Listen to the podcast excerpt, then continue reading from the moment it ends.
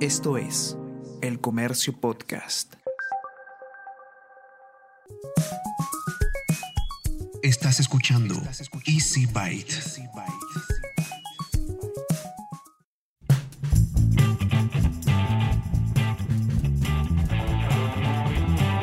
Bienvenidos a un nuevo episodio de Easy Byte, el podcast de tecnología del diario El Comercio. Mi nombre es Bruno Ortiz.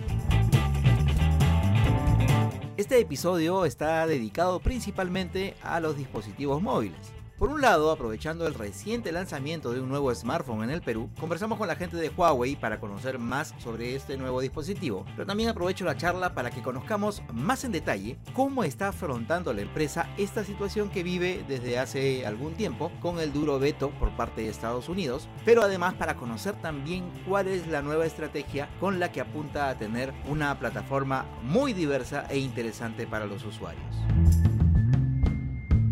También, aprovechando que hace muy poquito presentaron dos nuevos smartphones en el mercado local, converso con la gente de Poco para que nos cuenten más sobre esta marca que quiere convertirse en una buena opción para el usuario peruano.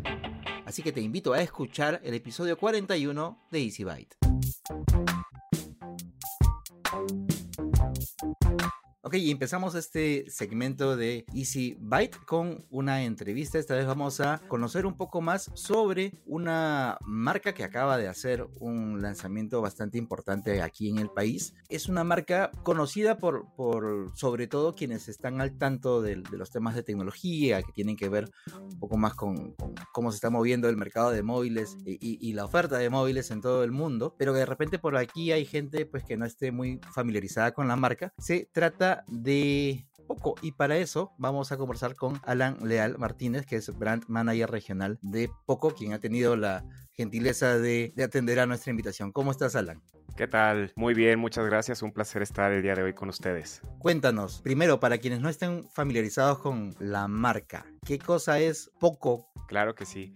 Pues mira, poco como marca comenzamos aproximadamente hace tres años. Eh, somos una marca muy joven. Nuestro principal foco siempre ha estado en la parte de rendimiento y excelente performance en nuestros equipos y básicamente brindarte más de lo que esperas. Justamente el año pasado tuvimos, digamos, un movimiento muy fuerte. Tuvimos tres lanzamientos muy importantes a nivel global. Básicamente tenemos tres segmentos principales. El primero es la serie F que sacamos el Poco F2. Tuvimos un gran éxito también con nuestro segundo segmento que es el Poco X3 NFC. Y también tenemos nuestro último segmento que es el Poco M3 que es básicamente más de lo que esperas. Y bueno, tuvimos un tremendo éxito a nivel global para darles un poco de cifras. Llegamos a 13 millones de unidades.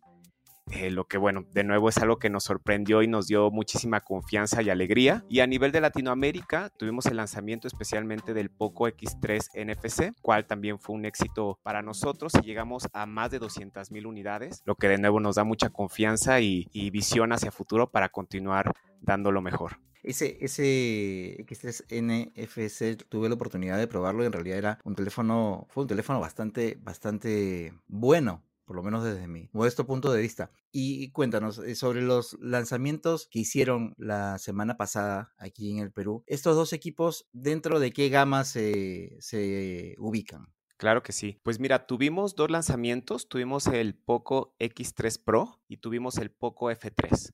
Básicamente el X3 Pro eh, da continuidad a lo que hicimos el lanzamiento del año pasado con el X3 NFC, pero bueno, básicamente todo lo que necesitas y más estamos mejorando principalmente en la parte de rendimiento con un procesador Snapdragon de Qualcomm 860. Este de nuevo es uno de los mejores procesadores 4G que están vistos para el 2021. Tenemos también acompañado de mejoras en la, en la memoria interna con UFS 3.1 y también tenemos mejor en la parte de RAM que puedes escoger la versión hasta de 8 GB. De nuevo con esta combinación pues te aseguramos un rendimiento y un performance espectacular para aplicaciones, para juegos y continuamos también con muchas de las funcionalidades que hicieron claves a nuestro predecesor. Continuamos con bocinas duales, continuamos con NFC, continuamos con el jack 3.5. Tiene también cámara cuádruple, tenemos protección en la pantalla mejorada, ahora con Gorilla Glass 6. De nuevo, esto es una protección en la pantalla que nos ayuda a cualquier tipo de rayón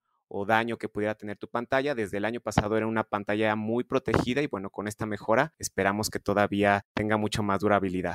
Ok, y para el caso del Poco F3, el segmento, digamos, ya sería nuestro tope de gama, nuestro hermano mayor. Aquí tenemos un procesador Qualcomm Snapdragon 870. Este es un procesador pues muy avanzado, es de 7 nanómetros. Cuenta también con su núcleo principal, puede llegar a 3.5 GHz. Esto es un eh, número increíble a nivel de potencia en un móvil. Cuenta también con eh, memoria interna, con velocidad UFS 3.1, con memoria RAM hasta 8 GB. De nuevo es una parte, una combinación de especificaciones que nos asegura un rendimiento y velocidad increíbles. Y este hermano mayor cuenta también con mejoras en cuestión de conectividad. Tenemos opción hasta 5G a nivel de red y tenemos Wi-Fi 6. De nuevo, también si buscamos la parte de gaming, la parte de streaming, pues bueno, con esta conectividad aseguramos justamente una velocidad y una experiencia única. Cuenta con pantalla AMOLED de 6.67 pulgadas. Esta pantalla, bueno, es increíble, cuenta con tecnología HDR 10 Plus que bueno, básicamente los colores son bastante nítidos, son bastante claros, en especial en series o, juegos que son muy oscuros, pues podemos ver con mayor claridad y nitidez. Contamos también con bocinas duales, aquí acompañadas de la tecnología Dolby Atmos. Y de nuevo es una, es una cámara triple, la principal es de 48 megapíxeles, incluye también en la parte trasera un micrófono especial, lo que bueno, lo que es grabación de fotografía y video, bueno, van a ser con una calidad muy buena. No sé si tendrás tú a la mano los precios en que se han empezado a, vender estos, estos equipos localmente. Sí, claro. Mira, para el Poco X3 Pro, que es básicamente nuestro flagship en 4G. La versión de inicio es de 6 GB de RAM y 128 GB de almacenamiento. Tenemos un precio de inicio de 1.199 soles y tenemos una versión, la que le sigue es de 8 GB de RAM y 256 GB de almacenamiento, que está en 1.359 soles. Entonces creo que de nuevo eh, siempre estamos buscando el equilibrio entre calidad, rendimiento y obviamente el precio accesible. Y para el caso del Poco F3, que es nuestro 5G flagship, tenemos de 6 GB de RAM y 128 GB de almacenamiento. El precio inicial es de 1.799 soles y la siguiente versión que es de 8 GB de RAM y 256 GB de almacenamiento está en 1.959 soles. Precio bastante interesante, sobre todo para, para, para versión esta 5G que ya se está empezando a utilizar localmente. ¿Dónde se pueden encontrar estos equipos? ¿Se van a vender por retail, operadores? ¿Cómo están manejando eso? Nuestra filosofía está muy enfocada a e-commerce mucho también por eh, nuestros fans, eh, comentarios que hemos tenido por ellos. Y comenzamos la venta en lo que son mis store oficiales, linio.com y Mercado Libre. Sin embargo, tenemos planes de irnos expandiendo y les pedimos ahí que nos sigan para irles comunicando los nuevos puntos donde lo tendremos listo. ¿En dónde los podemos seguir entonces para estar pendientes de las nuevas ofertas, los puntos de venta, etcétera, etcétera? Claro que sí. Estamos en Instagram y Facebook como Poco Perú oficial y bueno, ahí estamos compartiendo constantemente distintas novedades, concursos, lo que pues, les pedimos que nos sigan para mantenerse con las últimas noticias. Probablemente hayan por ahí algunas dudas con respecto a el tema del, servicio técnico o cualquier tipo de, de, problema que se pueda presentar, sobre todo teniendo en cuenta de que, como bien nos explicas, no está haciendo la venta a través de, de operador, sino digamos una venta directa a través de, canales electrónicos. En ese caso, ¿cómo, ¿cómo manejan el tema del servicio técnico? Pues cada uno de los retailers manejan también distintos tipos de, de garantías y también se pueden comunicar con nosotros a través de nuestras redes sociales y les podemos dar mucho más detalles de los pasos a seguir. Entonces, recuérdanos cuál es el público objetivo al que están yendo con estos dos nuevos equipos que están lanzando en el mercado local y también recuérdanos por qué, en todo caso, los usuarios en general eh, deben tener en consideración a poco como una de las, de las marcas que te puede ofrecer equipos que tengan exactamente eh, lo necesario para, para cubrirlo para cubrir sus, necesidades diarias. Claro que sí. Pues mira, principalmente nuestros fans son personas que buscan justamente un performance increíble a nivel de aplicaciones y juegos. Mencionamos mucho aplicaciones y juegos porque tal vez es lo que tenemos principalmente en mente, ¿no? Que va a tener, necesitas mucho poder en tu, en tu equipo. Pero bueno, va desde edición de video, generación de contenido. Si tú tienes buena capacidad y buen poder, bueno, tu equipo va a fluir sin ningún problema.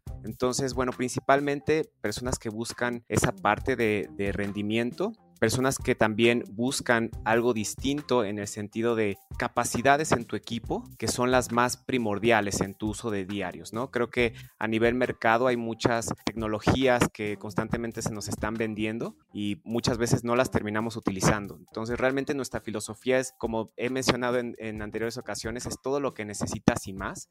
Y justamente ese es nuestro enfoque, mucho enfoque de gaming, mucho enfoque de performance, velocidad y bueno, sin olvidar la parte creativa, también la parte de cámaras y video tenemos nuevas funciones para obviamente generar estos contenidos creativos y divertidos y subirlos en nuestras redes sociales. Y de nuevo, esperamos realmente que todo esto llegue a la aceptación de nuestros fans y que continuemos con su apoyo.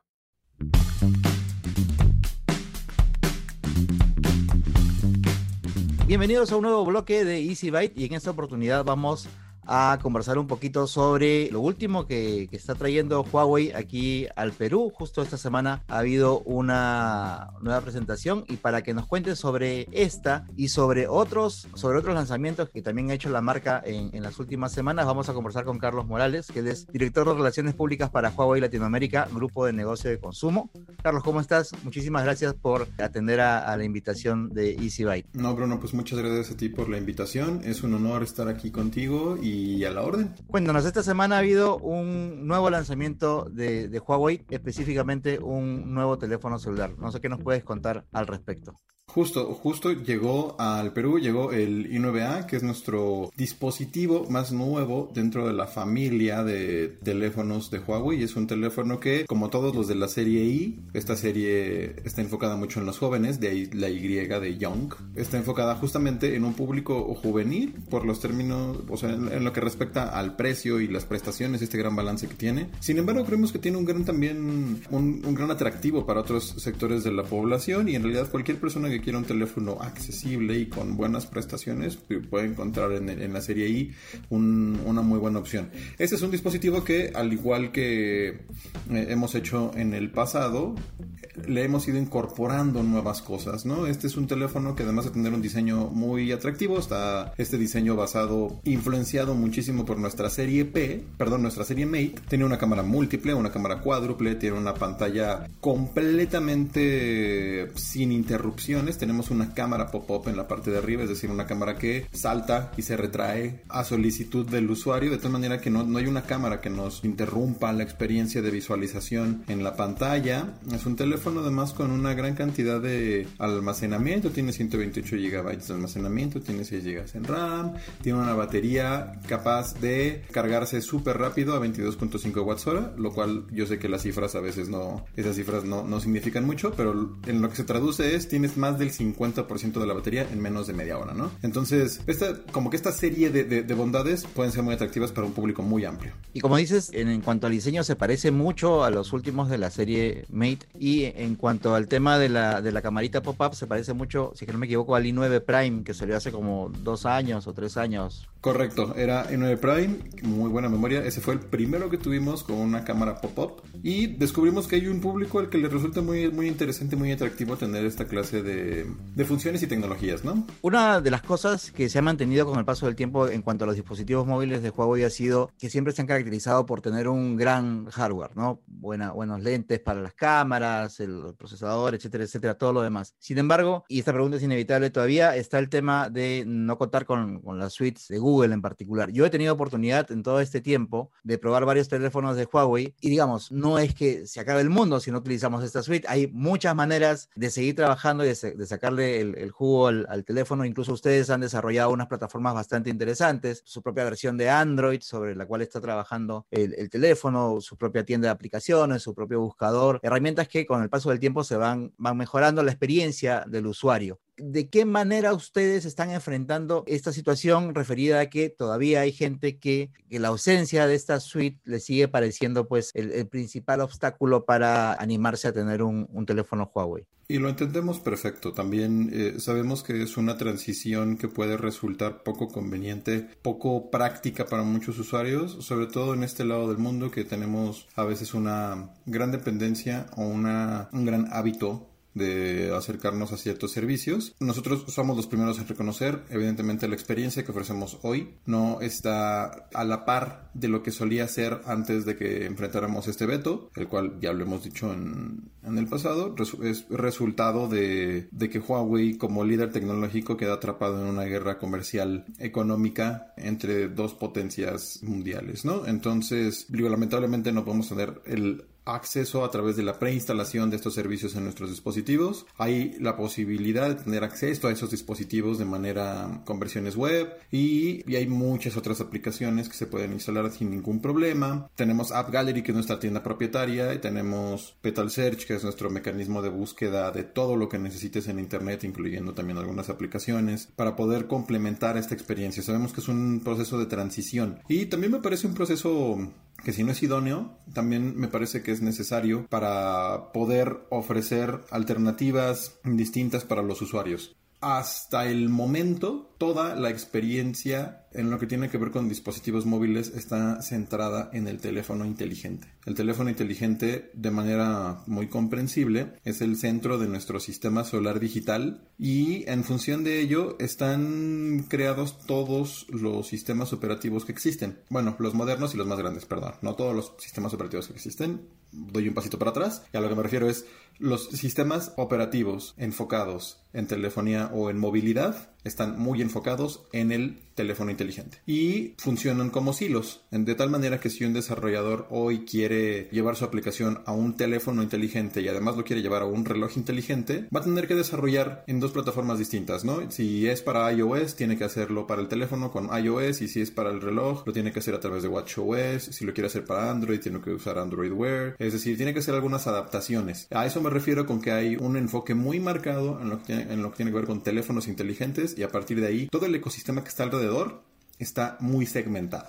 Dicho lo anterior, lo que nosotros estamos pensando hacia el futuro es justamente una mayor integración de este ecosistema en el cual el teléfono evidentemente va a seguir jugando un papel fundamental central, pero que no va a estar limitado a este enfoque en el cual el teléfono o todo se desarrolla para el teléfono y además tienes que desarrollar para otras plataformas. En algún punto de este año muy pronto les daremos más noticias al respecto, pero justamente ese es el enfoque que tiene nuestro sistema operativo Harmony, que es justamente unificar a todos los dispositivos que potencialmente se puedan conectar a internet y hacer que se integren de una manera más armoniosa como lo dice su nombre, ¿no? Entonces es un poco el enfoque que tenemos hacia el futuro. Claro, y eso lo han venido, digamos, dejando en claro incluso desde un par de años, me parece que se, se tuvo bastante información, o la primera información con respecto a Harmony, bueno, y ahí se fue entre trascendidos y cosas que pasaron y no pasaron, que si salía, que no salía, que va para el televisor, que va para ese, que va para el otro, que no va para celulares, etcétera, etcétera. Pero bueno, lo que debemos tener en claro es que el plan de tener este gran sistema operativo que funcione para todos los dispositivos sigue en marcha y se va a ir implementando con paso de tiempo, entonces. Correcto es una obra en proceso, es algo que se ha anunciado ya hace tiempo, sin embargo que requiere de un tiempo para su implementación. Ocurre algo curioso porque cuando se presentó o se anunció el veto comercial que se impuso en mayo de 2019, hubo muchísima especulación en torno al futuro de la compañía. Evidentemente es algo sin precedentes, no había ocurrido algo similar en el pasado sin embargo, me parece que se dio este catastrofismo en torno a lo que podría ocurrir con Huawei y con los dispositivos, justamente porque había otra clase de precedentes, ¿no? Pero son precedentes me parece muy distintos, en los cuales otras compañías han intentado desarrollar un sistema operativo propio o cambiar de modelo de negocio sobre la marcha. En el caso de Huawei no hubo tal cambio sobre la marcha, lo que hizo, lo que hizo esta medida fue acelerar un proceso que habíamos anunciado desde hace tiempo. App Gallery fue anunciada hace 8 años en China. A nivel global tiene 3 años operando. Nuestra serie de PCs acaba de cumplir 5 años. Si bien es cierto que últimamente hemos estado abriendo el portafolio de productos a nuevas verticales, ya existía un precedente antes de que se, de que se presentara este veto, ¿no? Existía ya un reloj inteligente, ya teníamos audífonos, es decir, hay una estrategia y antes de que se diera el veto ya teníamos esta estrategia que nosotros denominamos 1 más 8 más n. 1 siendo el teléfono como el centro del, del ecosistema, 8 siendo 8 categorías, 8 categorías de producto que son con las que normalmente interactúa más el dispositivo o que nosotros vemos que son con las que más va a interactuar en el futuro como son tabletas, computadoras, relojes, audífonos, bocinas, todo lo que tiene que ver con telemática para automóvil, pantallas, no necesariamente pantallas de teléfono o de tablet, sino pantallas de televisión. En China vendemos Vision, nuestra serie de, pantallas de televisión. Y todas estas se conectan al 1 a través de Huawei Share, que es nuestro sistema propietario en el cual interactúan los dispositivos.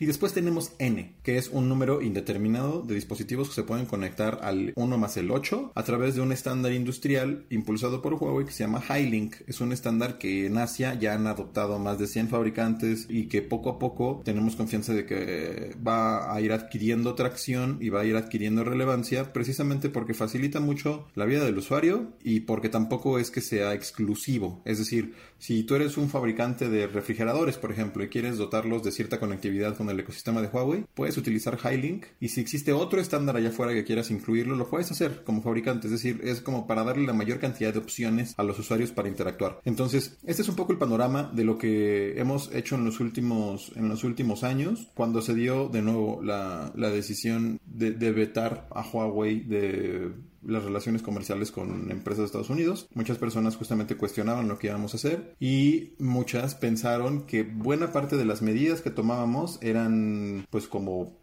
contingentes, ¿no? Y que nos estábamos improvisando, cuando ya existía un roadmap muy claro, que sin duda sí se ha tenido que acelerar, eso es invariable, y que empieza a mostrar sus primeros frutos. Volvemos un poco a lo de la experiencia que mencionabas hace unos minutos. La experiencia en los teléfonos quizá no es la óptima, ni es la que nos encantaría, o la que nosotros buscamos ofrecer a los usuarios como una experiencia terminada, pero se acerca mucho a lo que solía ser una, experiencia de y es consistente y algo que como usuario me gusta de los dispositivos de Huawei es que aún sigue siendo interfaz de usuario y me ofrece una experiencia como usuario que por momentos me sorprende, que creo que es lo que tiene que hacer la tecnología en todo momento. Tiene que ser funcional de entrada, pero además de eso tiene que darte pequeñas sorpresas. Efectivamente, y sobre todo durante el año pasado, que fue un año complicado para todo el mundo en plena pandemia, particularmente hicieron varios, varias presentaciones o continuaron haciendo las presentaciones y lanzamientos de otro tipo de dispositivos que no necesariamente eran solo smartphones, sino también este, relojes inteligentes. Y, por ejemplo, este año, también la semana pasada, si es que no me equivoco, presentaron también unas, unas bocinas, unos altavoces, unos parlantes, como les decimos por aquí, para la casa. Justo yo estoy probando uno de ellos, el Huawei Sound, que están muy, muy interesantes. Cuéntanos también un poquito sobre, sobre estos otros aparatos que también están llegando o están empezando a, estar disponibles para la gente, ¿no? Auriculares, etcétera, etcétera. Sí, justamente es esta categoría, el 8 de nuestra fórmula de 1 más 8 más n, son las categorías de producto que estamos impulsando también, ¿no? Además de la telefonía, tenemos estos relojes inteligentes como el Watch Fit o el Watch GT2, Watch GT2 Pro, Watch GT2 y toda la familia y la serie de, de dispositivos. En unos cuantos días ya, esta semana, empezaremos a vender en el Perú la Band 6 que es una banda inteligente que diluye completamente la, la barrera o la división entre bandas y relojes inteligentes. Es una banda, luce como una banda, tiene el peso y el formato de una banda, pero tiene todo el poder de un reloj inteligente. Entonces tiene una pantalla grande que ofrece una gran cantidad de información, una pantalla a color hermosa que justamente democratiza un poco el acceso, tecnologías como el conteo de pasos o la cuantificación de cantidad y calidad del sueño. Y hace más o menos el trabajo del Fit, por lo menos, de todas maneras va a ser un buen producto, porque el Fit al menos a mí me, me, gustó bastante, no solamente en diseño, sino en, en desempeño. Hace exactamente lo mismo. Entonces es un reloj, eh, lo único que no tiene es eh, GPS, pero fuera de eso es un dispositivo que además está pensado para ser lo más discreto posible y ser lo menos intimidante posible para personas que todavía tienen cierto recelo para utilizar un reloj inteligente. Entonces es un dispositivo súper compacto que puedes utilizar para bañarte, dormir, correr, hacer lo que quieras, no te lo tienes que quitar, dos semanas de batería, entonces eso es algo que nosotros buscamos muchísimo, ¿no? Como poder ofrecer esa experiencia. Eso en lo que tiene que ver con relojes. También hace unos días llegó al Perú, llegaron los FreeBuds 4i, que son unos audífonos con cancelación de ruido, cancelación activa, que también tienen este modo de awareness o modo atención, en el cual puedes tú escuchando, ir escuchando música o teniendo una conversación telefónica y puedes pedirle al sistema que filtre el ruido a tu alrededor para que escuches y estés atento a, a tu entorno. Entonces, esa es una tecnología que también estaba fuera del alcance de un sector de la población como más sensible al, al precio y que también lo estamos democratizando, ¿no? Y el año pasado, los últimos dos años también han sido mucho de ganar autoridad en las categorías o en las verticales que nos faltan del 8. Tenemos una gran autoridad en lo que tiene que ver con, con telefonía. Nos hemos ganado la autoridad en relojes inteligentes, nos hemos ganado la autoridad en audio personal con, los, con nuestros audífonos, que además creo que también es muy importante que mencionemos que todo el desarrollo es propietario, todo el desarrollo es, lo hacen ingenieros de Huawei,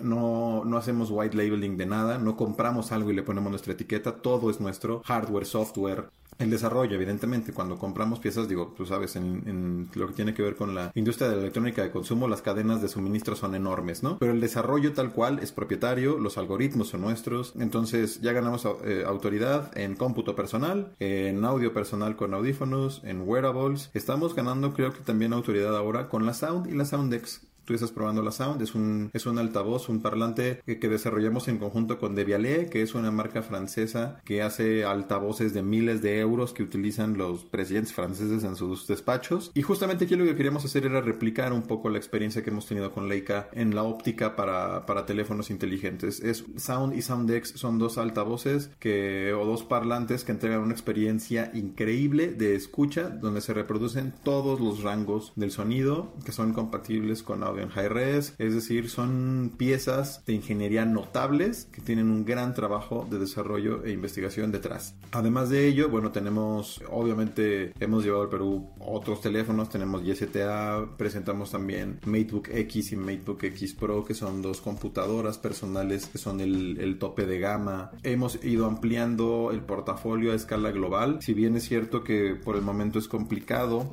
ir llevando toda, todas estas categorías de producto a todos los países. En Europa y en, en, México se venden Gentle Monster, que son unos audífonos, perdón, son unos lentes inteligentes que tienen auriculares eh, o parlantes integrados. Las televisiones Vision en China, que ya existen. Y este empuje también muy marcado que se tiene en, en Asia y en Europa para poder conectar vehículos, uh, no solamente como sistema de infoentretenimiento, sino también para ayudar a um, gestionar mejor el vehículo en sí. Huawei ha anunciado hace, bueno, en, en, un par de ocasiones en el pasado, justamente que ayudará, no estamos interesados como compañía en desarrollar un auto eléctrico, estamos interesados en ayudar a los fabricantes de autos a tener mejores vehículos. Entonces es algo que en lo que también está invirtiendo la compañía. En todo esto, creo que hemos ido siendo capaces de demostrar la autoridad que tenemos para incursionar en esos mercados y lo hemos hecho con, pues creo que con gracia. ¿Qué mensaje le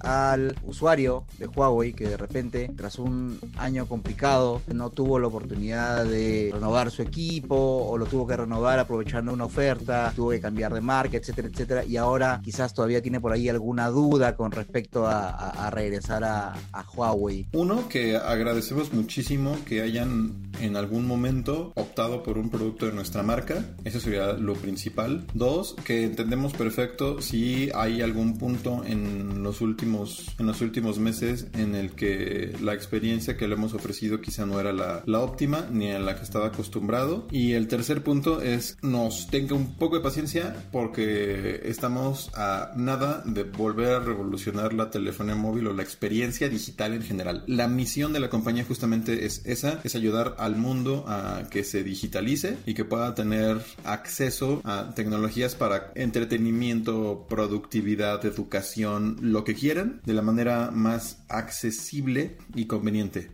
Y eso está a punto de cambiar de nuevo de manera radical. Sabemos que también toma un poco de tiempo, pero estaremos ahí y de nuevo pues mil gracias por haber, por haber optado por alguno de nuestros productos en el pasado.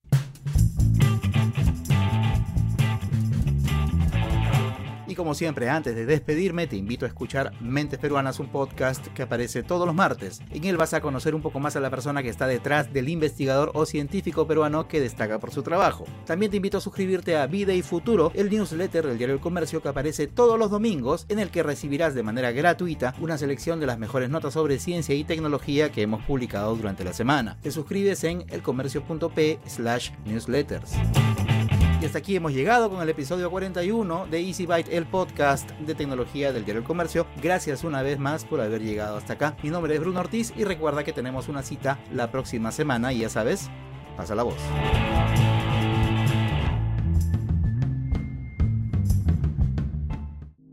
Esto fue El Comercio Podcast.